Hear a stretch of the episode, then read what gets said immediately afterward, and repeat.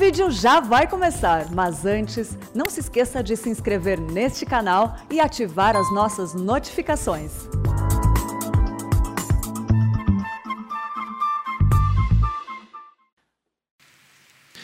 A graça e a paz do Senhor Jesus a todos que estão aqui. Uma boa tarde aos irmãos, seja bem-vindo ao culto.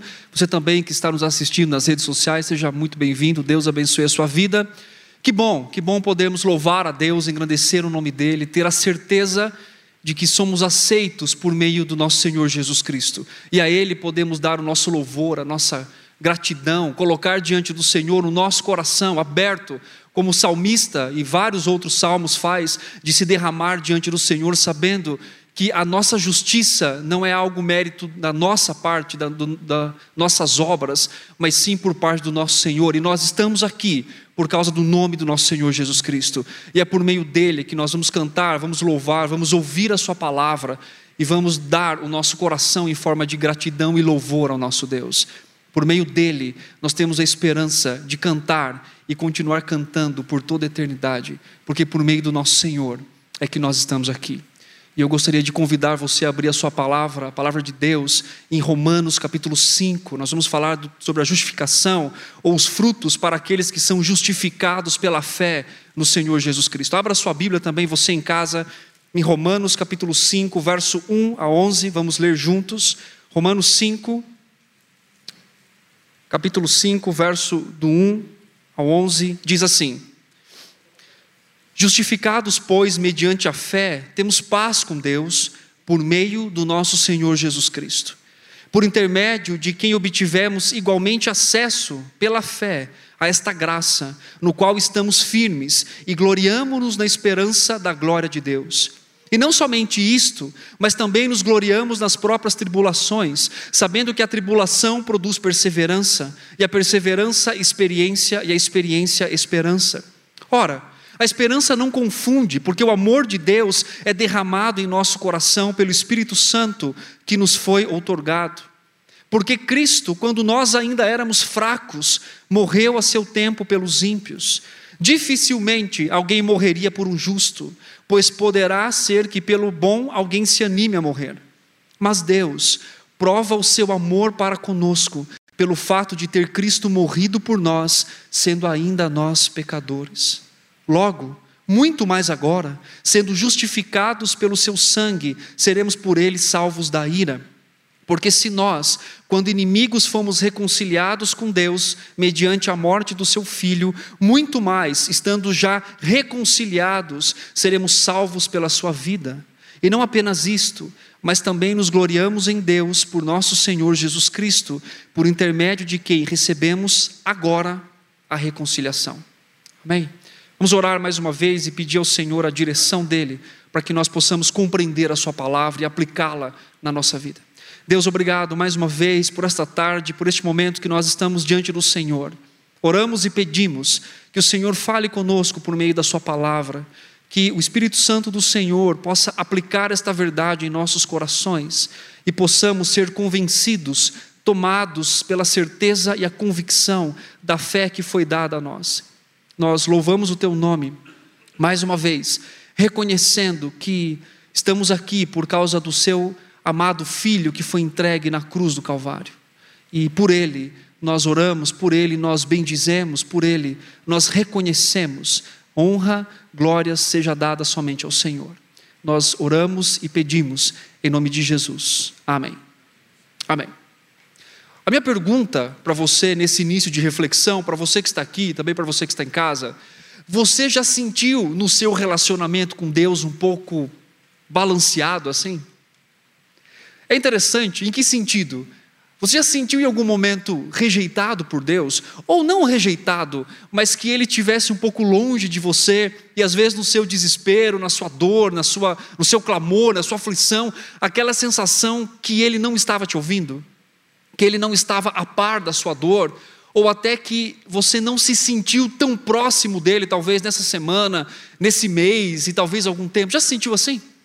Já se, já se sentiu com uma dor tão profunda que, como salmista, você clamava constantemente: Senhor, escute a minha voz, estenda a sua mão. Às vezes nós temos essa sensação, porque nós muitas vezes lidamos com o nosso relacionamento com o Senhor e o relacionamento de Deus para conosco no mesmo nível que nós nos relacionamos com outras pessoas, né? Até porque se você, marido, esposa, filho, ficar de mau humor com o outro, o que vai acontecer? O outro vai ficar de mau humor com você, não é? Ou então vai ter uma irritabilidade, vai ter. Então nós estamos acostumados a lidar com relacionamentos a nível humano, no sentido de como nós tratamos ou como nós percebemos o outro, como nós sentimos o outro nos tratar. Isso traz a ideia de que ele está longe, ele está distante, ele está próximo, e às vezes nós nos relacionamos assim com Deus também. E o salmista, uma expressão de vários salmos da emoção, do sentimento, inclusive do próprio povo de Deus no Antigo Testamento, inúmeras vezes dizendo: O Senhor não está aqui, e Deus reafirmando para o seu povo constantemente que uma mãe poderia abandonar um filho, mas o Senhor não abandonaria o seu povo. Reflexões dos salmistas constantemente, em que eles não estavam desamparados pelo Senhor, mas aquele sentimento que eles estavam tendo não ditavam a realidade do trabalho do Senhor. Nós temos o livro de Abacuque, os dois primeiros capítulos, ou até o capítulo 3, a metade, a sensação de Abacuque de ter sido deixado pelo Senhor, a justiça não está sendo cumprida, né, as coisas más estão acontecendo, e ele teve a sensação de ter sido deixado pelo Senhor, e aí então o Senhor fala ao coração dele, diz que o que ele estava talvez mais temendo iria realmente acontecer, então ele diz naquele né, naquela frase tão linda e bonita: ainda que a figueira não floresça, eu me alegrarei no Senhor. Mas perceba a experiência desses homens e de vários momentos das Escrituras de se sentirem longe do Senhor, de se sentirem distante do Senhor. E, obviamente, há alguns momentos que essa distância nos ensina com relação àquilo que Paulo escreve na sua segunda carta aos Coríntios, que a tristeza, às vezes, e a separação, o sentimento, nos leva a um arrependimento verdadeiro diante do Senhor. Mas a grande verdade que nós temos a partir dos frutos da justificação e que Paulo vai nos trazer isso didaticamente e categoricamente é que nada pode nos separar do amor de Deus. Que nada pode nos distanciar, e Paulo vai desenvolver isso na sua carta aos Romanos, falando sobre a justificação pela fé em Cristo Jesus e principalmente quais são as bases legais dessa justificação, e ao mesmo tempo os frutos que eu e você, como justificados diante do Senhor, podemos gozar, podemos viver aqui. Paulo fala de todo o tópico da justificação, desde o capítulo 1, do verso 16 até o capítulo 3, versículo 31, e ele diz que a justificação é necessária porque todos nós pecamos. Ele diz que ela é real, que ela acontece na vida e na realidade. No capítulo 4, ele demonstra que essa justificação é bíblica, ele usa inclusive o próprio uh, exemplo de Abraão para falar a respeito disso. E dos capítulos 5 ao capítulo 8, Paulo demonstra quais são alguns frutos dessa justificação na minha vida e na sua vida, e na vida daqueles que são justificados pelo Senhor. Paulo vai mostrar os frutos práticos dessa justificação, e é muito importante entender isso, principalmente quando nós lidamos com aqueles sentimentos de distância do Senhor, quando nós lidamos com aqueles sentimentos de que, ah, será que Deus não está me ouvindo, ou Deus me abandonou, ou Muitas vezes, isso não é raro encontrar, inclusive no aconselhamento bíblico, pessoas, mesmo com entendimento da fé cristã, tentando de alguma forma se sentirem aceitas por Deus pela vida que elas estão vivendo ou pela forma que elas deveriam viver. O apóstolo Paulo deixa claro que o mérito de sermos aceitos pelo Senhor não é o que nós fazemos, mas é o que Cristo fez na cruz. E isso é a certeza unilateral de que nós estamos num relacionamento firme e verdadeiro com o Senhor. Paulo vai demonstrar isso em vários momentos, e é interessante que toda vez que o apóstolo Paulo fala de um fruto que o cristão justificado experimenta, a frase base dele é sempre a mesma: por meio de Jesus Cristo, nosso Senhor. Então, Paulo quer mostrar aqui para nós onde nós devemos direcionar o nosso olhar, a nossa vista, a nossa confiança, a nossa certeza que não é na forma em si que nós vivemos ou que nós achamos por sermos aceitos ou não por Deus, mas olhar categoricamente e firmemente para o autor e consumador da nossa fé, que é o Senhor Jesus Cristo.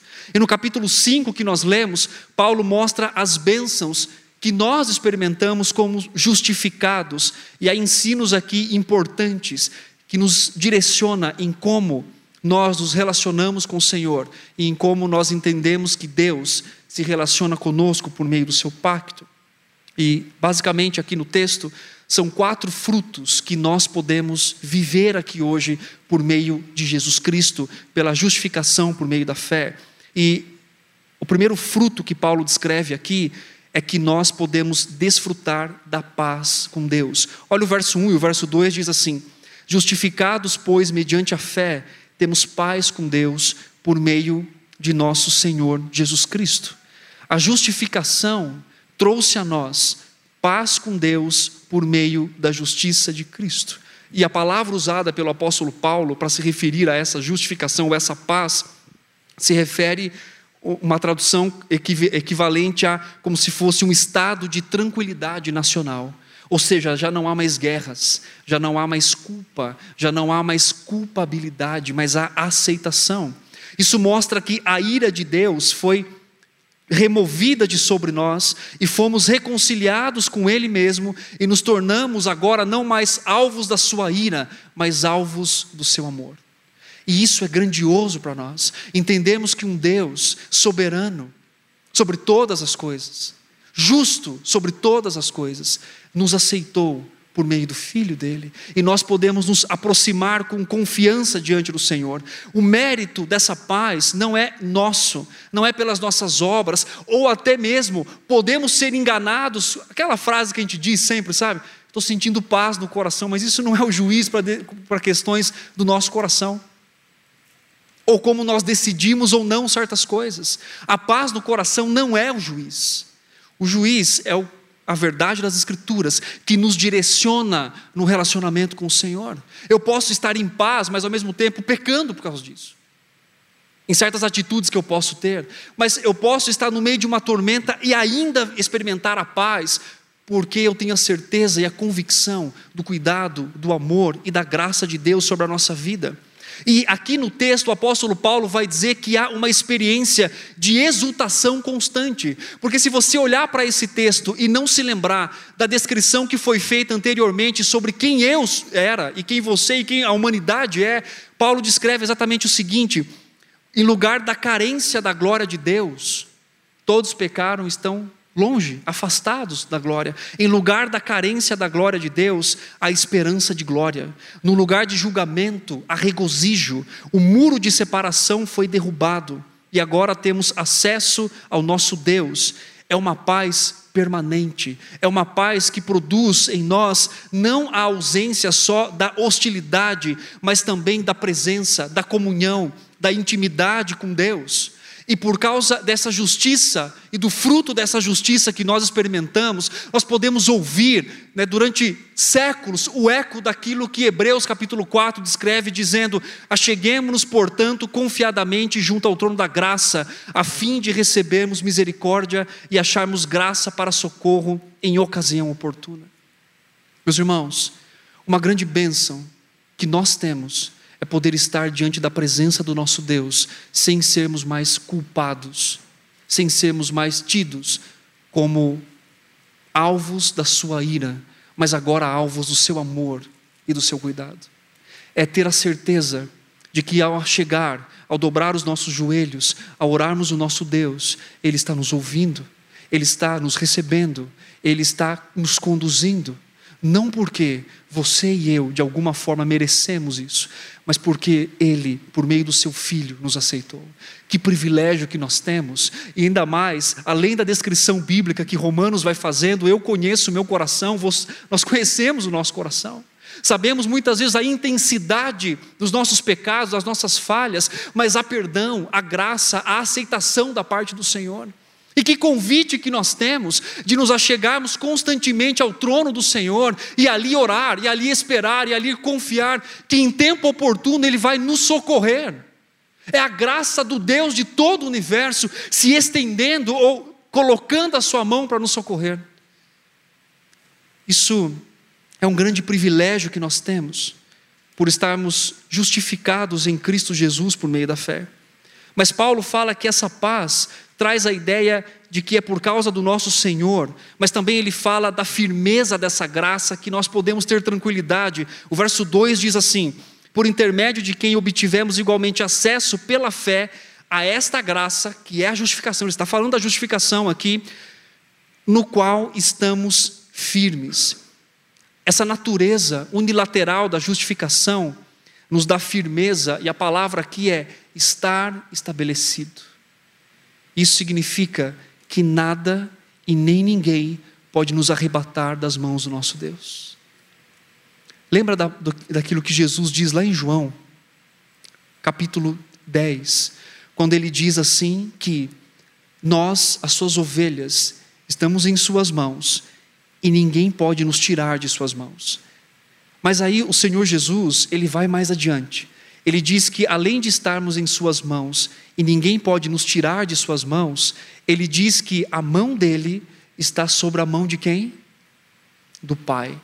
Ele diz: a minha mão, a mão de Deus, a mão de Cristo.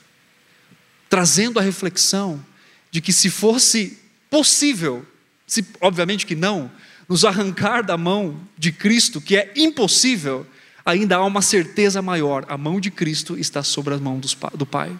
Isso nos traz a convicção e a certeza de que estamos estabelecidos nesse amor, temos a firmeza do nosso relacionamento com Deus, e ainda que lidemos com o sentimento enganoso do nosso coração, de que estamos perdidos, nele fomos encontrados, e ele tem nos guiado diariamente. O nosso coração às vezes quer nos enganar, às vezes, ou às vezes não, sempre pecamos, e é o sentimento de culpa que lidamos com o nosso pecado, mesmo às vezes pedindo perdão, ele quer nos engolir de uma forma de que, olha, o acusador, está vendo? Olha como você viveu, olha como você está vivendo. Você não é digno do amor de Deus. E a resposta clara é: realmente não somos. Mas porque o seu amor é voluntário, e o seu amor é majestoso, e é por meio de Cristo, nós podemos ter essa certeza. O apóstolo Paulo também diz sobre essa paz que nós temos, é que nós podemos nos gloriar na esperança. Podemos nos gloriar, a palavra gloriar aqui é exultar, é estar muito feliz na esperança de que a glória de Deus, que foi e será manifesta, será sobre a nossa vida. A esperança, descrita várias vezes no Novo Testamento, é a certeza de algo ainda não experimentado na sua plenitude. Muito diferente, por exemplo, de um pensamento que é duvidoso ou que é incerto. A esperança que nós temos como fruto da justificação, ela não pode ser frustrada, ela não pode ser perdida. João 17, 24 diz assim: Pai, a minha vontade é onde é que onde eu estou estejam também comigo os que me deste, para que vejam a minha glória. Há cristãos frustrados, cansados, porque muitas vezes os nossos olhos estão numa esperança terrenal, que passa e que vai passar muito rápido. Mas exultemos, porque uma vida sem pecado, sem injustiça, sem dolo nos aguarda. E essa é a esperança que não pode ser frustrada.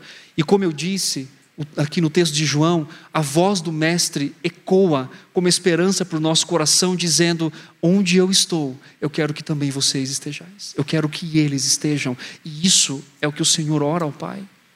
Nós temos a esperança, por meio da justificação, de que devemos caminhar para uma esperança viva. Meus irmãos, Deus nos deu graças para vivermos aqui e vivemos em contentamento e alegria. Mas se os nossos olhos estiverem fitos aqui, nós perderemos o esplendor de confiar naquilo que o Senhor tem preparado para nós, naquilo que Ele tem designado a nós por meio da Sua graça, da Sua vontade. Os nossos olhos têm que estar além, assim como Paulo descreve lá em Colossenses: olhe para o alto, olhe onde Cristo está. Esse mundo não há esperança verdadeira, não há remédio que possa curar esse mundo, porque ele está caminhando para aquilo que o Senhor tem determinado. Mas há uma esperança que contradiz muito daquilo que nós vemos, assistimos, olhamos, percebemos, vivemos.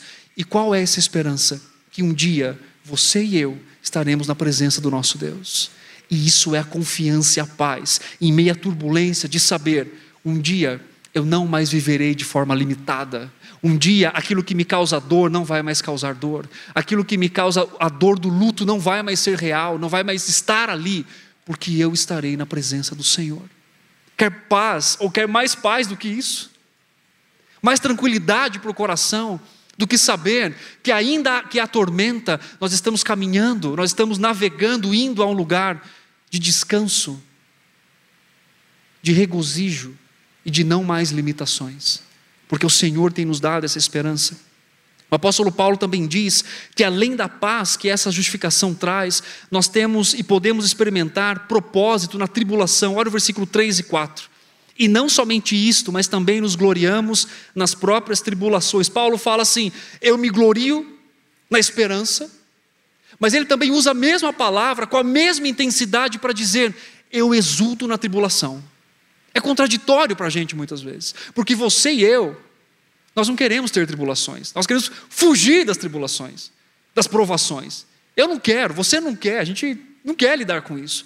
Mas Paulo, ele entende pela esperança que ele tem como justificado que aquilo que ele sofre é também um motivo de exultação, porque até mesmo aquilo que ele passa por limitações, com o trabalho do Senhor na nossa vida, Paulo vai descrever isso em Romanos capítulo 8, que Deus está nos moldando a imagem de Cristo, até mesmo aquilo que pode nos trazer dor, angústia e sofrimento, é usado por Deus para nos moldar, e eu encontro sentido nisso quando eu não vejo só a dor e o sofrimento, mas quando eu vejo como uma oportunidade que Deus provoca o meu coração por uma mudança verdadeira e íntima. E Paulo diz mais adiante sobre isso, sobre as tribulações, que nós podemos nos gloriar nelas e porque há crescimento em meio à tribulação. Ele fala de perseverança, que produz estabilidade, ele fala de experiência, que é ser testado, examinado, provado por Deus, e ainda ele coloca mais um elemento que é a própria esperança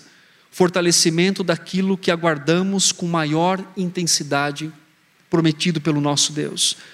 Paulo também diz que um outro fruto de justificação, ou para o justificado, além da paz, além de entender o propósito da aprovação, Paulo também diz a respeito de que esse fruto que nós podemos experimentar é o amor de Deus derramado em nossos corações. Olha o versículo 5. Ora, a esperança não confunde, porque o amor de Deus é derramado em nossos corações. O Espírito Santo derramou o amor em nossos corações. Não é o nosso amor para com Deus, mas é o amor dele para conosco. O texto sugere algo derramado em grande abundância. Paulo afirma que, posteriormente, nada pode nos separar do amor de Deus. Então, esse amor doado, esse amor derramado, é a certeza de um relacionamento firme e constante. E Paulo também diz qual era a nossa condição quando o Senhor fez isso. Paulo diz que nós estávamos fracos, vivendo em iniquidade. Isso significa o seguinte: que Cristo morreu pelos ímpios, cujo caráter estava longe de merecer, você e eu. Ele morreu quando estávamos sem força, sem nada entre nós e a condenação. E Cristo morreu também no seu devido tempo, quando era a forma mais apropriada quando ele diz: A minha hora não é chegada, e de repente ele entende que a sua hora ali foi chegada.